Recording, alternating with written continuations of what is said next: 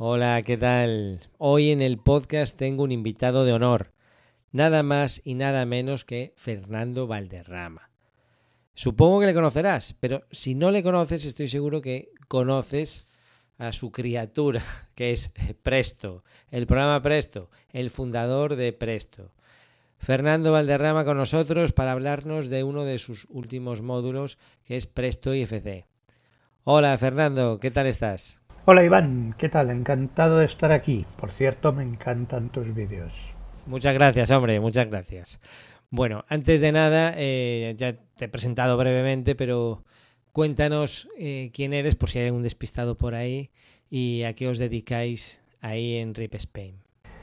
Pues soy Fernando Valderrama y llevo pues toda la vida dedicándome a la informática para la construcción, desde que montamos una empresa que se llamaba Soft y que empezó a hacer presto pues allá como por los años 80 del siglo pasado, hasta ahora que esta empresa se llama Riv Spain, pertenece a Riv Software, que pertenece a Schneider Electric y en la que seguimos haciendo presto.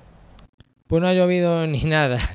Yo usé Presto por primera vez, creo que fue cuando llegué a Canarias en el 2003 y la empresa constructora para la que empecé a trabajar como jefe de obra, mi jefe Luis María me ha dicho, Iván, eh, aquí se hacen las cosas con Presto. Y ese fue mi primer acercamiento. O sea que mira que han pasado años y lo que ha ido desarrollándose el producto y, los módulos que han ido saliendo.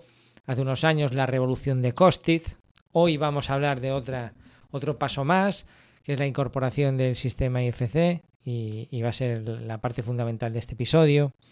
Pero antes de entrar en eso, en materia, me gustaría hacer una reflexión contigo. Supongo que, o sea, van a estar alineados los pensamientos. Más que hacer una pregunta es una opinión, pero tú estos temas los explicas muy bien. Y es sobre el uso de herramientas profesionales. No solo Presto, cualquier otra. En el momento que un profesional decide invertir en herramientas de software, algo que está totalmente superado en las profesiones de nuestro gremio. Comprarse, yo, a mí me gusta siempre hacer la comparación con el Hilti, ¿no? El Hilti, que son, son herramientas robustas y específicas que resuelven problemas muy concretos. Voy a hacer unas rozas y te gastas 2.000, 3.000 euros en una aspiradora con una máquina que solamente hace ranuras. Pero para el profesional es rentable porque gracias a eso hace los ranurados de cinco viviendas al día y de la otra manera, pues más escombro, más tarde. Y esto que los profesionales tienen tan asumido, nosotros los profesionales, pues muchos, o sea, hay muchos que ya sí, cada vez más, por suerte. Pero a mí me sigue sorprendiendo cómo todavía hay muchos profesionales que para realizar una certificación utilizan Excel o, programas de, de facturación o, programas de CAD y no dan el salto a herramientas profesionales. Y yo creo que es al revés, es decir, más allá. Yo creo que incluso se produce un cambio psicológico en el profesional. Ya no solo que vas a realizar más tu trabajo, sino que tristemente a veces es, la única forma de, eh, como tienes que gastar en una herramienta de pago, en un software, te hace cambiar el chip y de repente empiezas a valorar más tu trabajo. El, tu trabajo ya no deberías de valorar solo por el trabajo que es, porque ya aportas valor. Pero claro, como las herramientas, pues no inviertes en herramientas, mm, no le das tanta importancia. En el momento que empiezas a, a invertir en herramientas, te pasa como los profesionales, empiezas a valorar más tu trabajo. ¿Cómo ves esto, Fernando? Que me interesa mucho conocer tu punto de vista. Muy buena reflexión que he hecho yo en esos mismos términos muchas veces. Eh, primero, sobre cómo eh, profesionales que creen tener acceso a una gran cantidad de herramientas eh, inadecuadas, digamos, degradan su propio valor y eso lleva a una degradación general de honorarios porque da la impresión de que todo el mundo puede hacer todo. Como puedo tener programas de estructuras, de planificación, de presupuestos, de CAD y de BIM y de todo, pues entonces se hace de todo. Y una de las eh, maneras en las que un sector industrial se, se, estructura profesionalmente, cualquiera es precisamente especializándose y naturalmente al tener acceso o creer que se tiene acceso a todas esas herramientas, pues esa especialización no se produce. También es muy sorprendente que profesionales que viven del respeto a su propiedad intelectual no tengan en cuenta que pueden estar utilizando herramientas eh, sin respetar la propiedad intelectual de, de otros. Pero en cuanto al uso de herramientas inadecuadas, hacer diagramas de barras con Excel y cosas así, eh, pues solo me queda pensar que se debe a la situación estructural del sector en España, donde debido a la legislación, pues eh, los profesionales teóricamente pueden hacer de todo y tal vez eligen herramientas eh, pues muy poco propias y además eh, no contabilizan su trabajo, sus horas de trabajo. Cuando alguien dice que se ha hecho un macro para medir algo mm, y cosas de este estilo, pues si, si mirasen las horas que han tardado, pues verían que no es absolutamente nada rentable. Sí, y ya no solo por las horas, que también, por supuesto, el trabajo tiene que cubrir las horas de uno, pero yo me centraría además en el, en el problema que solucionamos. tenemos que cubrir nuestras horas, pero no solo eso, porque no trabajamos todas las horas. Tenemos momentos de baja, tenemos momentos en los que no hay trabajo. Entonces yo creo que lo que hay que centrarse es en también eh, valorar los problemas que resolvemos a nuestro cliente. Y por eso mismo, cuando surgen herramientas eh, novedosas con las que podemos hacer tareas más rápido, eh, con menos errores, pues oye, hay que aprovechar eso. Y los profesionales que lo hacen, pues bien aprovechado está. Y precisamente hoy vamos a hablar de, una, de un nuevo módulo que es el de Presto IFC. Y bueno, te dejo a ti que nos expliques un poco, porque a lo mejor hay alguien despistado que no sabe qué significa esto de IFC. Explícanos en qué consiste esto de IFC y cuéntanos ya de paso por qué hasta ahora no se había hecho la conexión con IFC y si se hizo previamente con Costit. IFC es un formato de intercambio que tiene muchos años, más de 20 creo yo, que tiene un objetivo muy ambicioso, que es poder intercambiar información entre modeladores BIM diferentes. Es decir, que alguien que hace un modelo en Revit o Alplan o Vectorworks o Archicad o cualquier otro modelador lo pueda enviar a otro usuario, a un usuario que tiene otro modelador distinto y que este usuario recoja la mayor cantidad de información posible del modelo original. Esto está, eh, está bien, es un objetivo muy importante, pero tiene dos partes con diferente, digamos, nivel de éxito. La información geométrica, que es universal y es mucho más fácil de intercambiar, es decir, eh, ejes de coordenadas, eh, líneas, planos, polígonos, todo eso tiene una notación casi universal, que es la de la geometría, y con un cierto acuerdo pues se intercambia muy bien. Pero hay otro problema distinto que es el contenido de información que es necesario en un modelo BIM más allá de la geometría, que es eh, la información relativa a las clases de elementos y sus propiedades más allá de las dimensiones, la información que llamaríamos alfanumérica. Y esto, pues ahora comentamos cuál es la, dificultad eh, que, hay que resolver. Eh, nosotros nos hemos centrado durante años en la conexión con Revit, por varias razones. Una es que tenía claramente más mercado. Autodesk ha invertido mucho en difundir las ventajas de Revit y ha conseguido muchos usuarios. Y también porque es un programa muy estructurado en el que la información está bien organizada y es fácil convertir esa información eh, en la base de un presupuesto o incluso de una planificación. Y también, y esto es eh, habitual con los programas de, de Autodesk, que tiene un sistema, una API, un sistema de programación que es muy potente y con el cual puedes extraer toda la información del modelo que tú necesitas. Y esto nos ha permitido eh, pues aparte de tener un, producto muy bueno y una buena cuota de mercado, aprender mucho sobre lo que se puede hacer en el BIM y sobre, y sobre lo que no. ¿Por qué hemos tardado en, hacer lo mismo para IFC? Pues eh, la primera razón es que eh, no existía una tecnología fácil de acceso.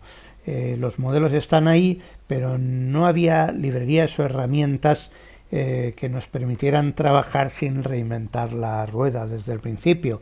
Ahora sí que existen muchas librerías suficientemente buenas. Eh, también nos ha ayudado el, vamos a decir, el rechazo o la necesidad de los profesionales de encontrar una alternativa a Autodesk, eh, pues que se han convertido en casi monopolio que resulta a veces pues eh, difícil de acceder por precio y muchos una buena parte del sector pues quiere tener otra alternativa. Pero la tercera razón es eh, la más importante que es que hemos aprendido cómo se podía medir un modelo IFC hemos entendido cómo extraer información de modelos que en esa parte alfanumérica tienen eh, muchas dificultades porque los datos no están estructurados o están estructurados de tantas maneras distintas que es como si no lo estuvieran. Es decir, hemos aceptado que cada modelo IFC mm, es de su padre y de su madre, para decirlo de la forma más sencilla posible, y que tenemos que ser capaces de encontrar una forma, que es la que creo que hemos encontrado, de realizar eficientemente esa, esa medición y encontrar esos datos de forma rápida, eh, útil y práctica para los usuarios. Y este conjunto de razones es el, que nos ha hecho eh, generar un producto que lo hemos hecho con bastante rapidez pero que hemos estado mucho, mucho, mucho tiempo mm, sopesando si teníamos que hacerlo, resistiendo eh, presiones y que creo que ha llegado el momento. Magistral, Fernando, me ha encantado la explicación. Te noto además orgulloso del producto, eso me gusta, como que habéis dado ahí con la piedra filosofal. Yo la verdad, lo poco que lo he probado, para confesarte, eh, me ha parecido más divertido de lo que me parecía en un principio, porque al principio yo esto el IFC lo veía así como medio aburrido, pero el, producto está muy logrado. Oye, y con respecto a Costit, ¿cuáles son las diferencias en las líneas de medición? ¿Hay, diferencia? Gracias por sus comentarios. Eh, medir, medir realmente es divertido, sobre todo si tienes las herramientas eh, adecuadas. En cuanto a las eh, diferencias de Costit, con IFC de momento Costit es una herramienta que es eh, más madura, mucho más, que lleva ya años en desarrollo. Y entonces sí puedo decir lo que le falta a IFC. Por ejemplo, en las líneas de medición todavía no tenemos la información detallada de los materiales asociados a los objetos, eh, no podemos identificar la cercanía de un objeto a la, a la rejilla o a la retícula, tampoco tenemos o no sabemos encontrar eh, la información de elementos vinculados, eh, por ejemplo, las carpinterías que hay en los huecos de un muro. Pero sí que tenemos la misma funcionalidad general. En ese sentido podemos perfectamente colorear el modelo desde el presupuesto, seleccionar, localizar desde el modelo los elementos en el presupuesto y las eh, opciones más potentes, más visuales, como son ver el estado real de la obra en un momento dado, el estado de la certificación, y también ver el 4D, la animación de la planificación visualmente sobre el, sobre el modelo IFC. Perfecto, Fernando. Y una pregunta, porque hay un montón de programas que exportan en IFC. ¿Qué le recomendarías al que va a exportar este archivo? En cuanto a si debe de filtrar o limitar o por el contrario exportar toda la cantidad de datos posibles. Es verdad que hay muchas diferencias entre modelos, eh, entre programas de modelado y también la forma de exportar.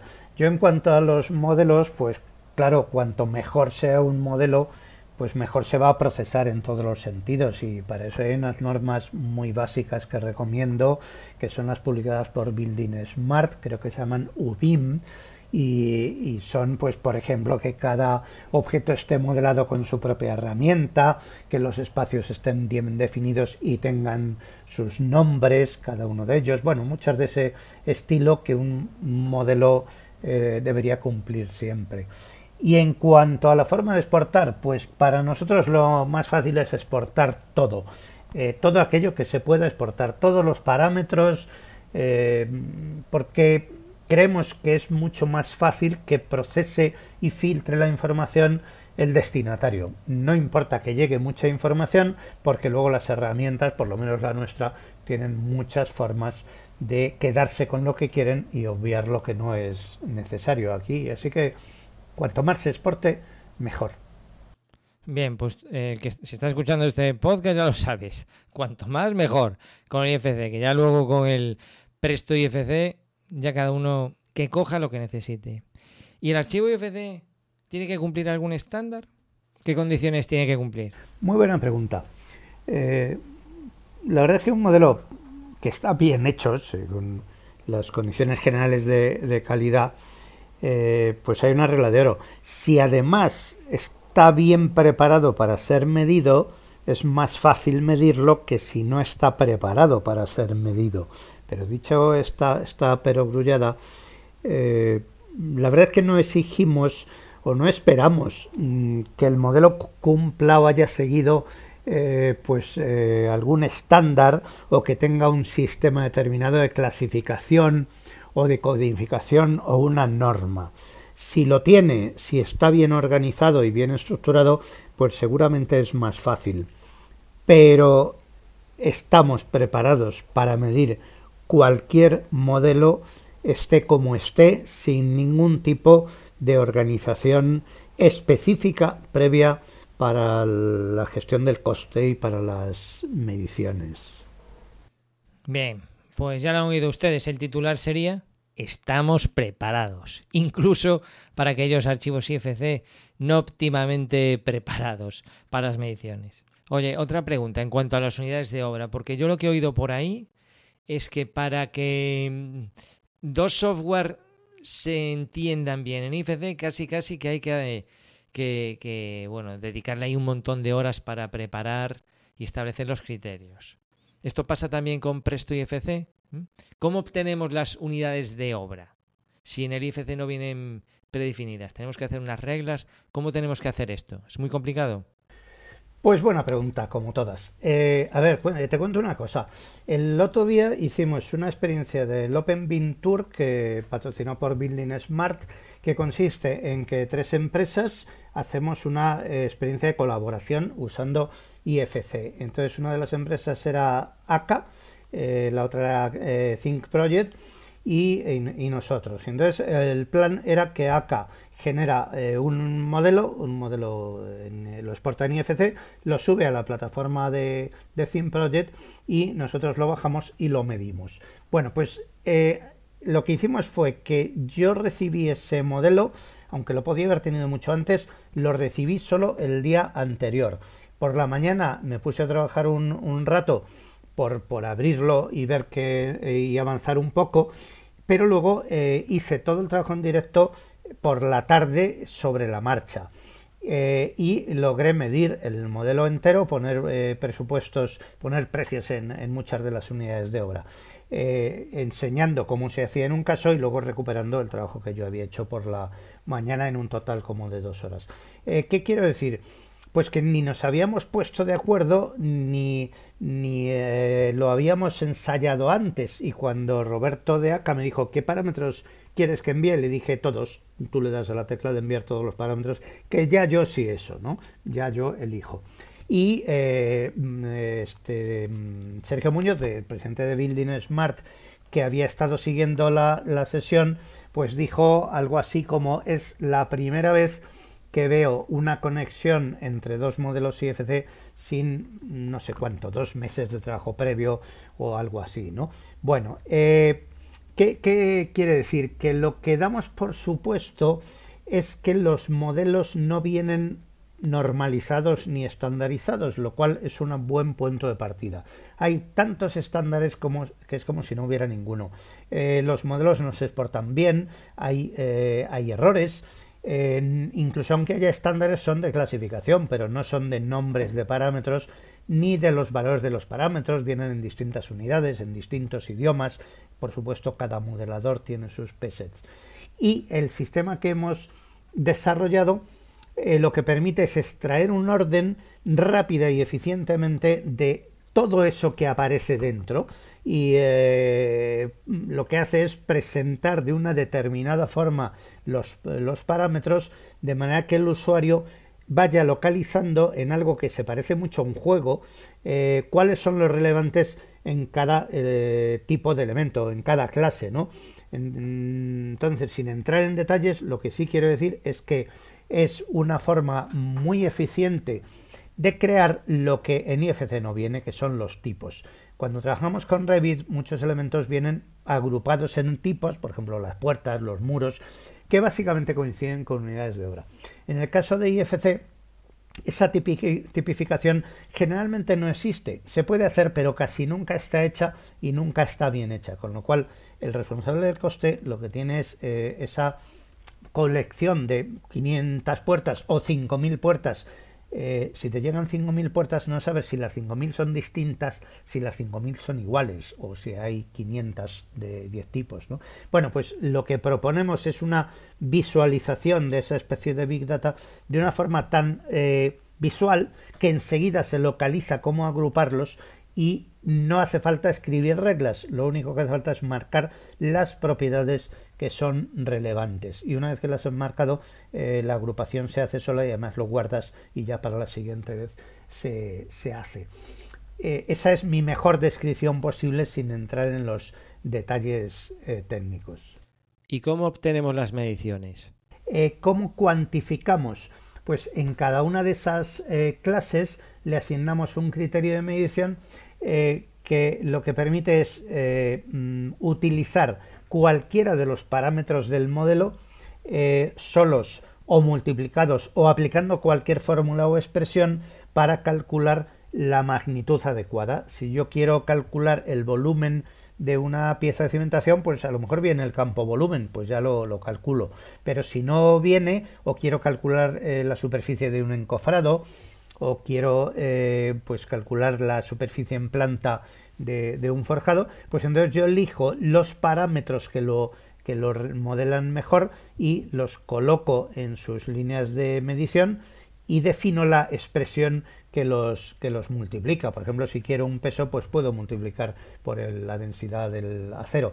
Eso también para un criterio de medición determinado eh, mm, se, se graba, de manera que la siguiente vez ya lo recupero y lo utilizo. Y también puedo duplicar eh, un criterio de medición y crear otro y así asignar dos, tres o más unidades de obra al mismo elemento IFC y medirlos de manera distinta, por ejemplo, pues en kilos, luego en superficie lateral y luego pues en longitud, porque quiero calcular el acero o la pintura o el encofrado o, o lo que sea. Oye, ¿y qué pasa si has obtenido esas mediciones, pero el modelo de Presto IFC sufre modificaciones. ¿Cómo se gestionan las modificaciones con Presto IFC? La, la gestión de los cambios es uno de los eh, procesos más interesantes y, difíciles. Es decir, que ocurre cuando yo he medido un modelo y ese modelo eh, cambia, ¿no? Y me lo vuelven a mandar. Bien, nosotros durante tiempo hemos utilizado el enfoque de intentar detectar lo que había cambiado y medir solo eso.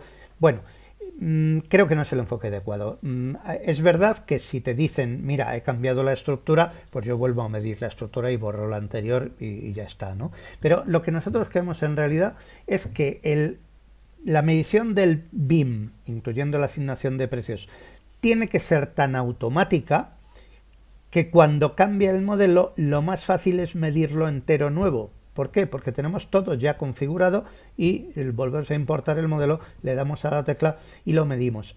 ¿Qué ventajas tiene? Pues la primera es que no nos preocupa si borraron algo, si cambiaron un parámetro, eh, todo lo que se haya tocado se mide de nuevo. Naturalmente, si hay elementos nuevos, por ejemplo, clases nuevas, pues vamos a verlas y vamos a ver perfectamente que no que no están, eh, no hemos puesto las instrucciones de medida, eso es lógico.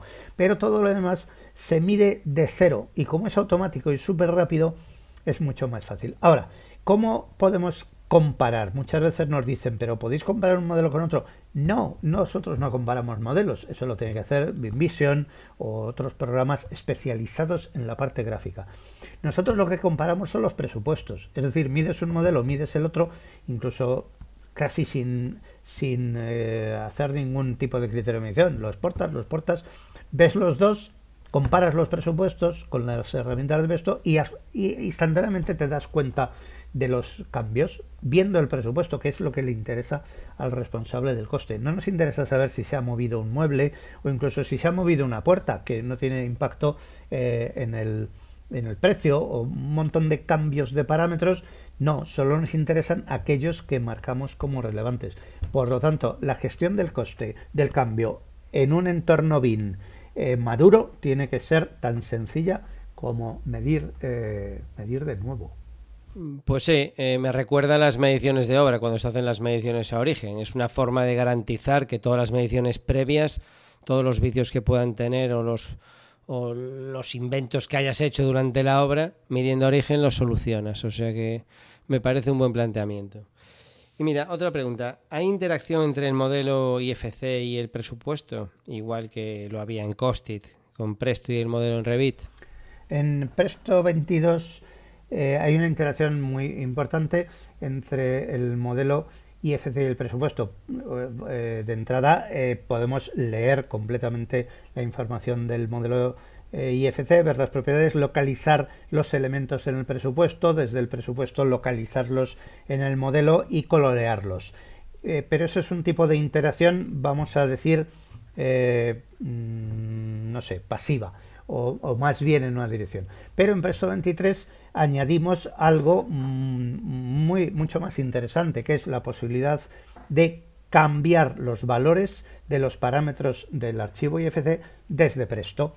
¿Qué parámetros? Pues todos los parámetros que tiene sentido eh, cambiar, eh, las cadenas de texto, los, eh, pues que suelen ser los materiales, pero también dimensiones geométricas, casi todos los eh, valores de numéricos y de texto que tiene sentido. Pero lo que no cambiamos ni se puede es la geometría. Es decir, yo puedo cambiar la altura de una puerta, que es un parámetro, pero eso no quiere decir que se vaya a cambiar la, altura real de la geometría. ¿no? Eso se tiene que hacer con un modelador. Ahora, lo que añadimos en Presto 23 no es solo cambiar el parámetro, porque cambiarlo no serviría de nada. Lo que podemos hacer es grabarlo. Podemos guardarlo sobre el mismo modelo anterior o sobre otro nuevo con toda esa información nueva. Y esa información puede ser cualquier parámetro que exista en el modelo IFC. No podemos crear parámetros nuevos desde Presto, pero sí que podemos rellenar parámetros vacíos. Por ejemplo, queremos poner el coste en todos los elementos, pues basta con que el modelo al exportarlo haya creado un parámetro coste de tipo numérico. O queremos eh, rellenar la fecha de inicio de la actividad o la huella de carbono. Bueno, pues si, si en el parámetro vienen esos valores vacíos, nosotros desde Presto lo rellenamos y, o modificamos cualquier otro. Eso se guarda y el siguiente que lo lee, pues ya tiene el, el archivo cambiado. Mira, a mí hay algo que me gusta mucho de Costit, es esa posibilidad de, ya en el momento de estar modelando, pues dejar asignado a, los, a las unidades de obra del modelo, a los muros, a las ventanas, un código que luego eh, podemos asociar a un cuadro de precios en presto, de manera que, como decías antes, eh, con el ánimo de, agilizar al máximo cada vez que hacemos una importación en presto de Revit eh, o de IFC, que luego también sea muy fácil la asignación de precios. Mm, con Presto IFC también podemos hacer eso, actualizar el modelo con respecto a un cuadro de precios determinado. El uso de cuadros de precios es algo que depende mucho del, usuario, de los cuadros a los que él tenga acceso y los que más le gusten, sean comerciales o sean propios de su empresa, y puede combinar eh, lo que quiera. nosotros recomendamos que el código de cada unidad de obra se inserte en la hoja de configuración que hace el intermedio donde hemos escrito antes también las dimensiones y los parámetros, también insertar allí el código porque es mucho más automático. La siguiente vez que lo leemos, pues ya está allí el, código a la hora de exportarse a Presto, aunque se pueden añadir antes o después.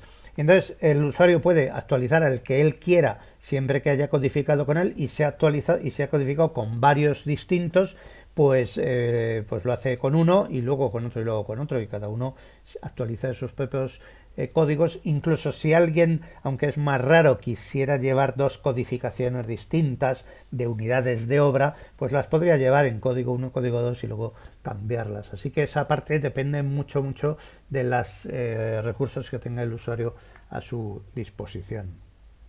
Mira, Fernando, y ya vamos a ir terminando con esta interesante entrevista. Para mí, en esto de la importación, ya sea con Costit, a través de Revit o IFC, hay dos elementos eh, mm, para mí que marcan el que un presupuesto se considere ya útil para una empresa constructora. Uno es los precios, de dónde va a sacar los precios, que ya lo acabas de comentar.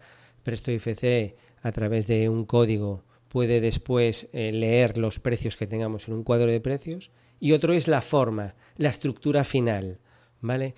Eh, ¿Cómo funciona en esta importación de Presto IFC? ¿Cuál es el acabado? ¿Con qué estructura eh, queda determinado este presupuesto? Y si se puede cambiar esa estructura que tenga asignada por defecto. La estructura de capítulos es lo que llamaríamos una forma de organizar las partidas, de colocarlas de algún sitio. Eh, para que estén ordenadas. Pero mm, igual que esto a mano, incluso en los programas tradicionales, pues había que elegir un, árbol, había que elegir una, EDT, un sistema de clasificación, y, ya prácticamente era el que había que usar en todo el, presupuesto, porque era muy costoso cambiarlo. Pues mm, nosotros hace ya un tiempo nos dimos cuenta de que eh, hay muchas estructuras en un determinado proyecto. Una es la que quiere el promotor, otra la quiere el BIM manager, otra la quiere el propio estudio que pone los precios y a lo mejor otra, eh, bueno, pues eh, mm, el propietario final. Y entonces, una vez que decidimos eso, pues no hay una estructura de codificación principal, sino que hay múltiples estructuras. Cuando leemos del IFC, lo lógico y cómodo es que la estructura de capítulos sea la estructura de clases del IFC, que no está nada mal. Tened en cuenta que en la clase puertas o doors hay puertas, en la clase Windows hay Windows, hay ventanas, eh, en la clase escaleras hay escaleras. Es decir, que nos podría valer perfectamente como estructura para mm, presentar un presupuesto y poner precios. Pero claro, si eh, alguien quiere, no, no, yo es que quiero usar la de Guadalajara, OmniClass o UbincLass, vale, pues entonces eh, Presto lo que hace es reclasificar una y otra vez ilimitadamente. Reclasifica, eh, obtiene el mismo precio, eh, afortunadamente sea cual sea la reclasificación, y podemos volver después a, podemos volver a otra clasificación diferente ilimitadamente, y ninguna de ellas sería la principal. La principal en cada momento es la que a cada usuario le viene bien. Genial, Fernando. Pues oye, muchísimas gracias por haber pasado por el podcast y habernos contado todas estas maravillas de este producto que es Presto IFC. Si algún eh, profesional eh, o em, autónomo de una empresa se está preguntando o quiere implementar esta tecnología, eh, ¿a dónde lo enviamos, Fernando? ¿Dónde puede contratar Presto IFC y dónde puede aprender a manejarlo? Pues gracias a ti, Iván, ha sido un rato agradable. En nuestra página web, que es www.rib-mediosoftware.es, eh, ahí tenemos muchísima información, muchas notas técnicas, eh, documentación más comercial también, y ahí eh, es posible pedir información y solicitar una licencia de demostración y ese es uno de los sitios donde más información hay. Pero nosotros no vendemos directamente, por lo tanto remitimos eh, a los que estén interesados a nuestra red de distribuidores, eh, los que les pillen pues, pues más cerca o tengan más confianza, porque conocen el programa muy bien y estoy seguro que tú, Iván, estarás encantado de dar información también. Por supuesto, Fernando, gracias por comentarlo. Si vas a Iván, soy distribuidor de Presto y allí puedes, eh, además de leer la información que tengo bastante, puedes hacer tus consultas. Tienes un formulario, incluso enviar un WhatsApp, que es algo que cada vez hace con más frecuencia la gente. Me envían sus consultas. Oye, ¿cómo funciona la licencia multiusuario? Oye, ¿qué diferencia hay entre comprar y alquilar? Pues todo eso ahí tienes la web. Bueno, y hasta aquí el episodio de hoy. Espero que te haya resultado interesante la entrevista a Fernando y el Presto IFC. Y nada más, recuerda que en aparejadorivan.com tienes formación de Revit, de Presto y del tema de páginas web para conseguir clientes gracias a los que buscan en Internet los servicios que tú ofreces. Nos escuchamos en el siguiente episodio.